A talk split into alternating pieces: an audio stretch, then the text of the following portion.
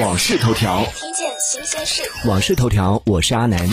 据中国消费者协会官网投诉数据显示，从2015年到2020年，全国消协组织收到的医美行业投诉从483件增长到7233件，五年间投诉量增长了近十四倍。虚假宣传、非法行医是涉及投诉医美机构的两大突出问题。订阅关注网讯头条，了解更多新鲜事。